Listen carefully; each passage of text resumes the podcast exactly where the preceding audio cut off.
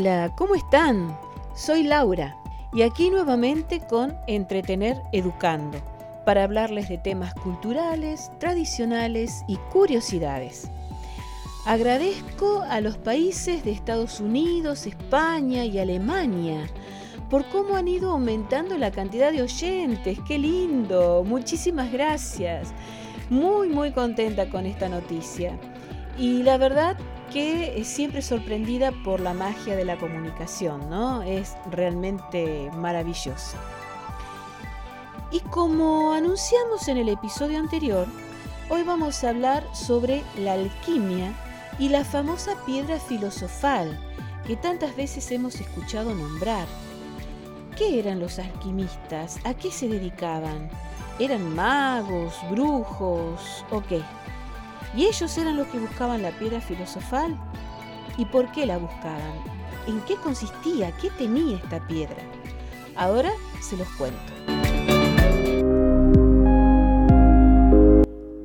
Aunque no se sepa mucho, la alquimia dio pie a un gran número de estudios. En la historia de la ciencia, la alquimia es una antigua práctica protocientífica ¿Qué quiere decir protocientífica? Quiere decir que es una hipótesis que aún no ha sido probada adecuadamente por el método científico. ¿Sí? Ahora más adelante les voy a explicar brevemente en qué consiste el método científico. Entonces, es una práctica protocientífica y una disciplina filosófica que combina elementos de la química, la metalurgia, la física, la medicina, en fin, una gran variedad de disciplinas. Y se encontraba íntimamente vinculada con la astrología, ya que el hombre antiguo buscaba una correlación entre los asuntos de la tierra y los del cielo, y aspiraba a aprender a manipularlos en conjunto obviamente para su propio beneficio. Pero hay que destacar que se trataba de la reflexión de los filósofos de la antigüedad que pretendían comprender el mundo, el mundo en el cual vivimos. Aunque parezca un poco absurdo, uno de sus principales interrogantes se relaciona con la naturaleza del mundo mineral ellos se preguntaban si estaba dotado de vida o no. La búsqueda de esta respuesta trajo como resultado el nacimiento de la física y de la química. Fíjense qué importante. Y a partir de allí surgió la alquimia que tenía como finalidad estudiar los reinos animal, vegetal y mineral porque justamente son los reinos que nos pueden ayudar a comprender el mundo, que era lo que ellos buscaban. Ahora, el estudio del reino mineral fue el que provocó las diferencias más marcadas entre quienes lo consideraban animado y los que lo consideraban inanimado. La idea de que existe una vida en el mundo mineral fue combatida fuertemente por Aristóteles. Aristóteles era un filósofo macedonio que vivió en Atenas en el siglo IV antes de Cristo y que es considerado el padre de la ciencia. ¿Por qué?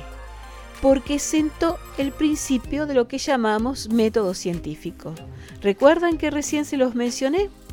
Bueno, explicándolo sintéticamente, se puede decir que eh, una teoría solo es válida si deriva lógicamente de la observación persistente del mundo real. Ese es el concepto del método científico y es el fundamento de toda ciencia. Es decir, si uno lanza una hipótesis o una teoría, solo es válida si se puede demostrar a través de la observación y la experimentación en el mundo real. Aristóteles formuló la hipótesis entonces de que las piedras y los metales no estaban hechos con una materia homogénea, sino con varios elementos simples, combinados de diferentes maneras en cada objeto. esta hipótesis despertó en algunos investigadores el deseo de aislar esos elementos, separarlos y luego asociarlos de otra forma para ver qué podían obtener.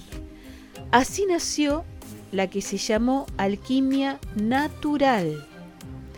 Justamente esta ciencia, fundada en la observación y la experimentación, recuerden que viene de Aristóteles, dio origen al estudio de las aleaciones de los metales, el tratamiento para la fabricación de colorantes, para la vidrería, la farmacia, la artillería, etc.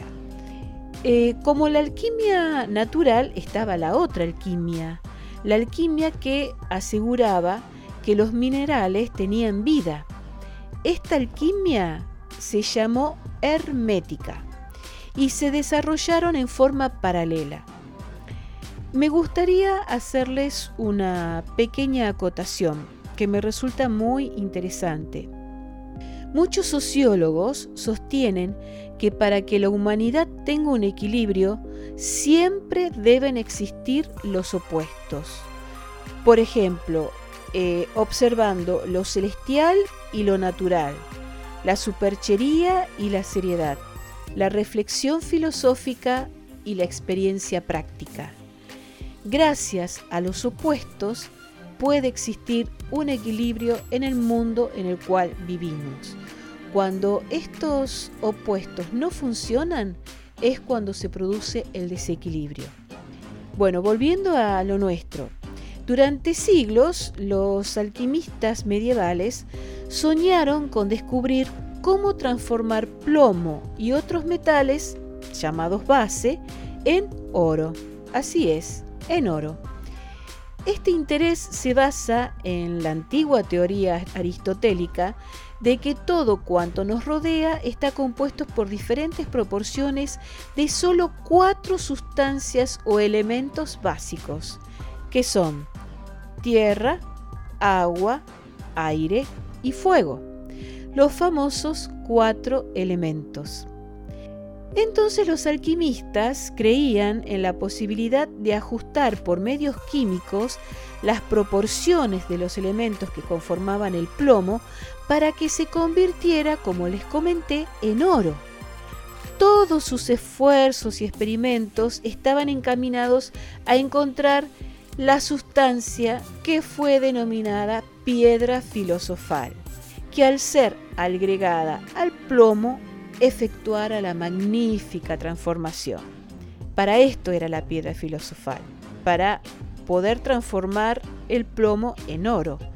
Pero, si esto les parece ambicioso, palidece ante la recompensa que esperaban obtener a cambio, la inmortalidad. Así es, el elixir que tuviera la propiedad de producir oro a partir del plomo le daría perfección e inmortalidad al propio alquimista.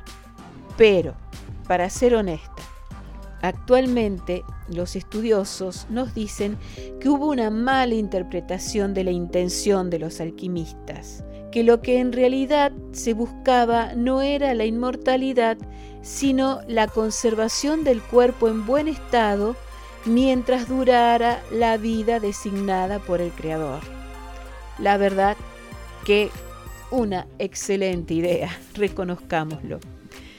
De allí que durante mucho tiempo se supuso que la destilación indefinida del alcohol conduciría a esta quinta esencia, a este quinto elemento incorruptible que equivalía al elixir de la vida y que preservaba al cuerpo humano de la descomposición, porque justamente el alcohol evitaba la descomposición, como dije recién, no me gusta decir podredumbre.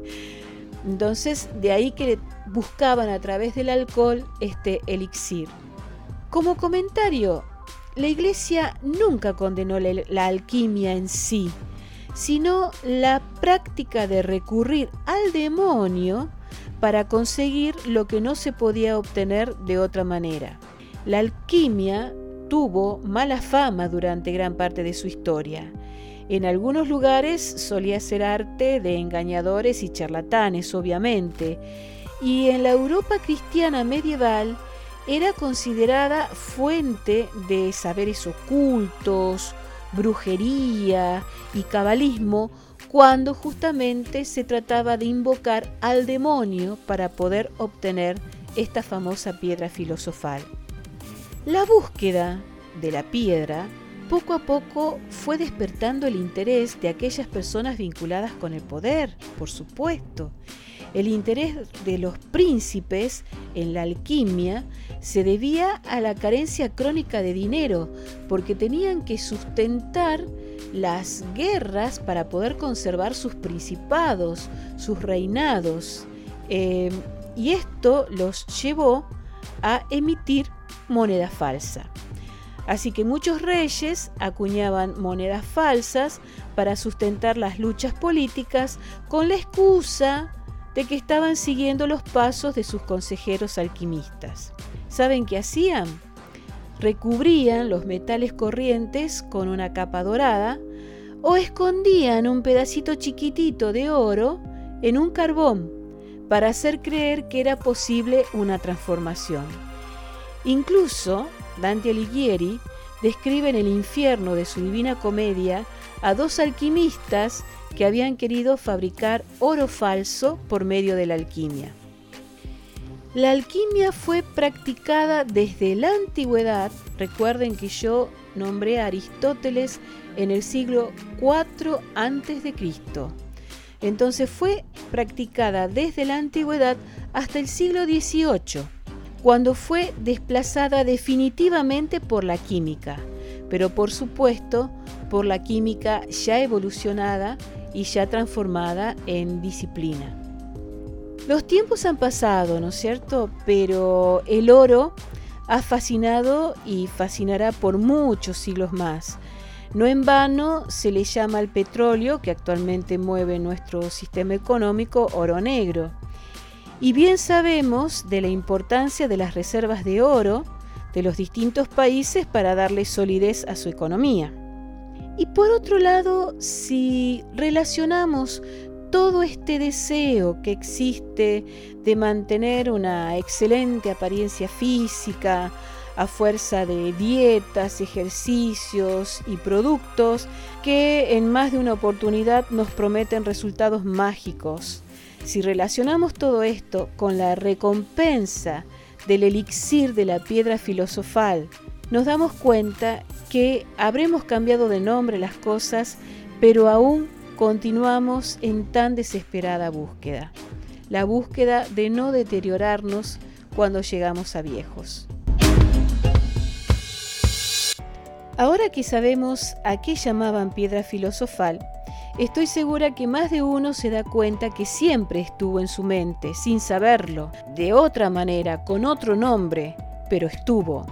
Con respecto al oro, tenemos a los incansables buscadores de oro en las playas, en los mares, los galeones hundidos, ni hablar de las famosas y fantásticas historias que tienen que ver con tesoros escondidos. Por otro lado, no olvidemos que los españoles vinieron a América buscando el famoso oro de El Dorado, que impulsó numerosas expediciones por toda América para la búsqueda de un sueño de oro y riqueza sin fin. Pero creo que tenemos la piedra filosofal en nuestro pensamiento y yo diría que el 99% de la población, me arriesgaría a decir, mm, tenemos a, esta piedra filosofal con el deseo de envejecer lo mejor posible, ¿verdad? Y si fuera factible, querríamos tener una especie de interruptor para irnos de este mundo como cuando se apaga un equipo. Nos avisan del más allá o cada uno con su creencia cuando llega nuestro final y nos apagamos sin deteriorarnos. Eso la verdad que sería fantástico. Y dando un giro, como siempre, vamos a anticipar de qué vamos a hablar en nuestro próximo episodio. vamos a hablar de la revolución industrial, un hito que marca un antes y un después de una manera pero muy significativa en la historia mundial. ¿eh? Muchos seguro que lo saben, pero otros no se imaginan cuán importante fue este evento, desde el punto de vista de la distribución geográfica, los países cómo evolucionaron, las familias, cómo se trabajaba. Es realmente un evento este, realmente importante. Espero que se comuniquen conmigo a través de entretenereducando.gmail.com o por Instagram, obviamente como Entretener Educando. Recuerden, soy Laura, los espero en el próximo episodio y a nivel personal muy contenta de haber compartido estos minutos con ustedes. Chao.